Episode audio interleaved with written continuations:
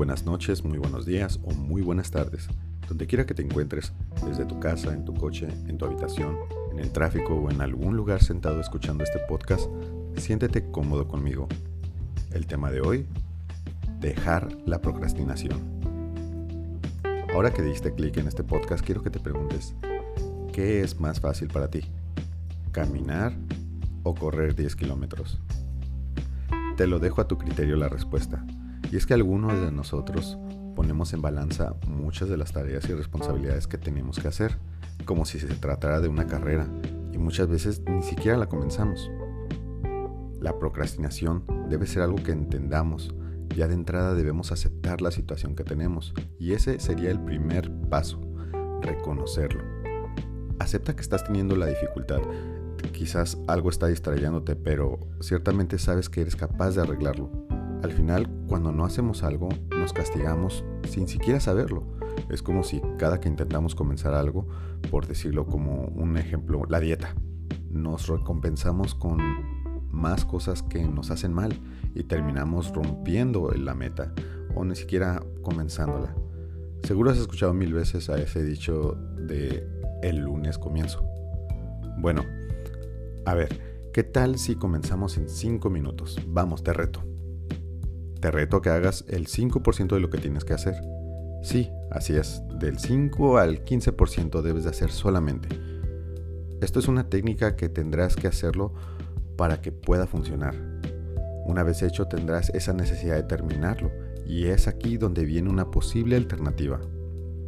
Debes comenzar con lo más difícil.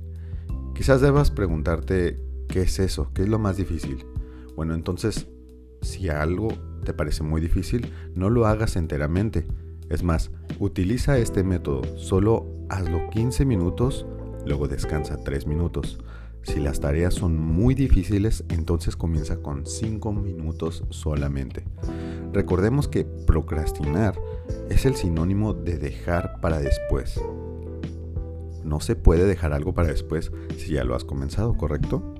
A veces la ilusión de cosas grandes por hacer son las cosas que nos desmotivan porque meramente son tan grandes, como su palabra lo explica, que terminamos dejándolo para otra ocasión.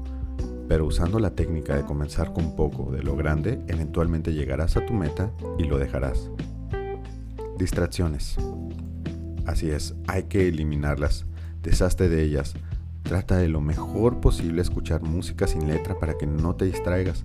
Trata de dejar el celular en modo silencio. Si sientes que esto es muy pesado para ti, deberás encontrar quizás apoyo de alguna alarma o alguna persona que te pregunte constantemente cómo vas. El punto no es depender de algo, sino más bien ayudarnos a brincar al siguiente punto, el cual es la acción. Verás, la gente que hace ejercicio diario, pregúntate cómo le hacen. ¿Cómo es que no se desmotivan si lo que hacen ya de por sí es muy cansado? El solo hecho de levantar una pesa, hacer algún abdominal, el simple hecho de cambiarse para poder hacer esa actividad. La realidad es que ellos piensan en sus objetivos, piensan y saben que el no hacer eso solo hará que no tengan energía durante el día. Saben que los resultados no se trata de cuántas lagartijas, abdominales, cuánto levantamiento hagas en ese día, sino más bien de qué tan constante seas en tu rutina. ¿Recuerdas que en uno de los episodios hablamos de que la rutina puede ser buena? Pues claro que sí. Si un paso nos lleva a un lugar, ahora imagínate mil pasos. Un solo paso por sí solo no nos asegura nada y no llega a nada, pero un millón de pasos en un año te pueden llevar muy lejos. Hablando metafóricamente en la vida, claro. Debes de ver las tareas que haces como pasos pequeños, pasos que si no los haces tendrás que ir cargando más y más con el peso de tus abstinencias, del no haber hecho algo cuando sabes que, saber, que se pudo haber hecho. A lo que voy es que cuando procrastinamos no nos damos cuenta, pero estamos postergando las cosas buenas que nos pasan o que nos deberían de pasar. Para dejar de procrastinar, de inmediato, pregúntate esto y escribe tus respuestas. ¿Cuántos días al año trabajas? ¿Cuántas horas al día descansas? ¿Cuántas horas en un año vives distraído? ¿Vives en el qué va a pasar o vives en el a dónde vas a ir? Pregúntate esto y responde. quizás tengas una reflexión acerca de tus respuestas.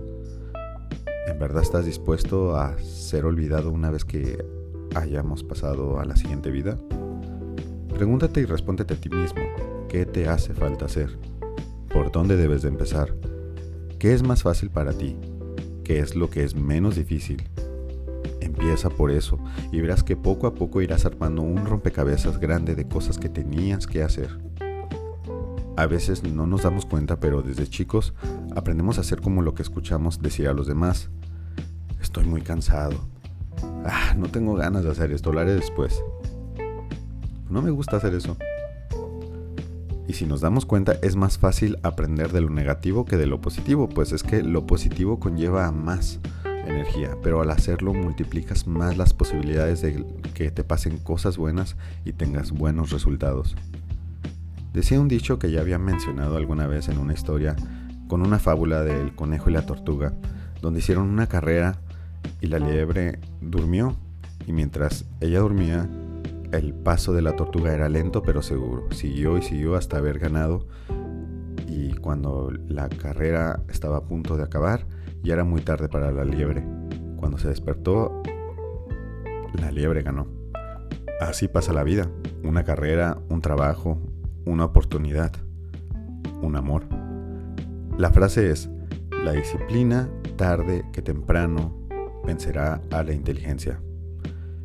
Y debería de agregar también, va a vencer también a la pobreza, a la enfermedad, a las malas costumbres, a la gente, a la gente mala, a todo aquello que nos limite y quite nuestro potencial. Ser constante y no procrastinar son como dos fuerzas imparables que debemos de aprender una vez que entendemos qué lado de la fuerza estamos utilizando más, podemos movernos al lado que nos motive, al lado que nos dé resultados y nos dé acción. Lo bonito de todo lo bonito es que no necesariamente tiene que ser difícil. Siempre habrá maneras de decirle a nuestro cerebro que lo que hacemos es bueno, siempre y cuando lo que hagas no haga daño a nadie y sea muy constante. Así que, entonces, ¿cuál es la forma de no procrastinar. Una sola palabra. Empezar. Recuerda esto. Cuando decimos vamos a empezar algo y no lo terminamos, no significa que se tenga que terminar a fuerzas.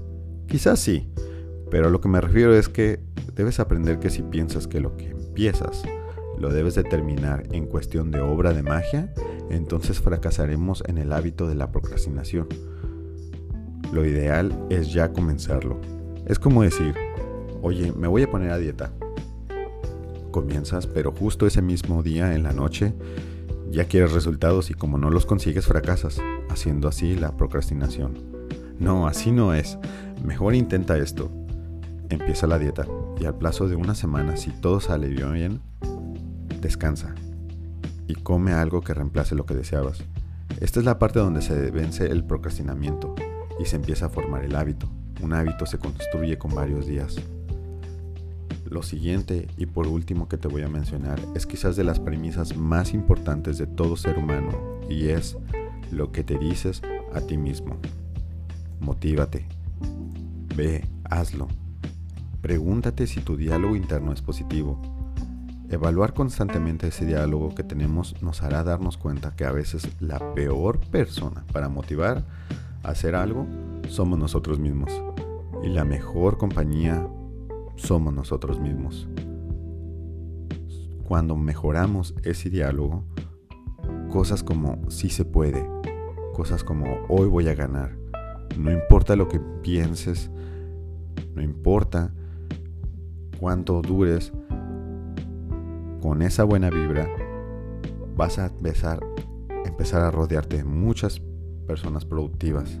Mira a tu alrededor lo que has construido y no te olvides que alguna vez fuiste un niño y no paraste de crecer. Terminaste lo que tenías que hacer.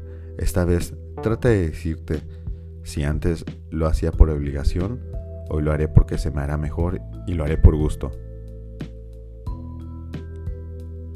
Hasta aquí te dejo, pues ya debes de, de dejar de ir y no hacer cosas. Debes de dejar de procrastinar. Más temas en este espacio. Si te ha gustado este tema, compártelo. Deja tu like y suscríbete a mis redes. ¿Te gustaría un tema en específico o necesitas ayuda personal? Contáctame en Instagram por mensaje directo como Salas Pride o en Facebook como Coach Salas Pride para agendar tu cita o llamada. Hago sesiones personales disponibles a brevedad de un mensaje.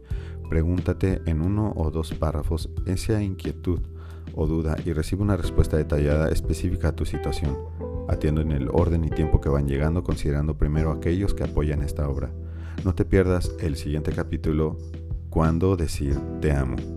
Te ha hablado un servidor y te deseo que pases una linda y excelente noche. Adiós.